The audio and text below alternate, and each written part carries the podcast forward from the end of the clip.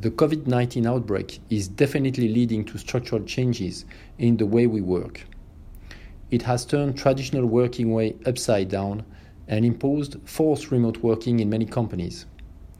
In particular, many employees were forced to work from home during the lockdown period, and this crisis actually revealed that people were able to work efficiently from home without jeopardizing the collective outcome. Therefore, we think post COVID 19, remote working will accelerate substantially and will have some consequences on the office spaces. However, as e commerce has not killed physical retail, we do not expect remote working and home office to kill physical office space either, for three reasons.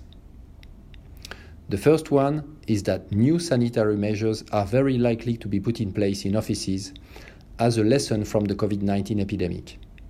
Social distancing and new types of collaborative environments will lead to substantial increase in footprint size, all things being equal. Secondly, the structural trend for workplace wellness will be reinforced by the COVID 19 crisis, and this goes against the trend for more densification of office spaces seen earlier.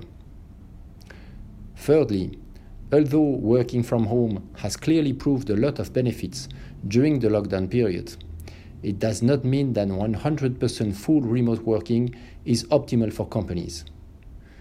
In particular, too much remote working also leads to limited social interactions and loneliness on the employee side.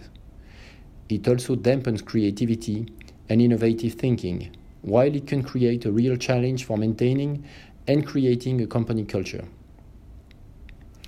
We did a case study on the Paris region office market. We assumed that 55% of the workforce would work remotely in 10 years' time, at least two days per week, compared with 13 to 15% before the COVID 19. We also assumed that sanitary measures and wellness would lead to an increase of around 4 square meters per employee. Then we simulated the impact of the economic crisis, of remote working, and of sanitary and wellness trends on vacancy spaces in the Paris region, assuming that those factors would impact office spaces whenever a building is created or a lease contract is renewed. What conclusions do we draw from this analysis? End of 2021, we believe that vacancy rates in the Paris region will increase by 3 points, but most of it will be due to the economic effect from the COVID 19 crisis and not from remote working. In 10 years' time, we expect the vacancy rate to rise by 3 points from the current level, although sanitary and wellness trends will actually offset 80% of the impact stemming from remote working alone. This will translate into a 10% drop on average of the capital value for offices in the Paris region in 10 years' time. Actually, the impact of remote working will be much more moderate than one might think, given that capital values have dropped by 30 to 35% in Paris during the previous downturns of 2001 2003 and 2008 2009. The effect of remote working should not make you forget about the long term supporting factors for office valuations.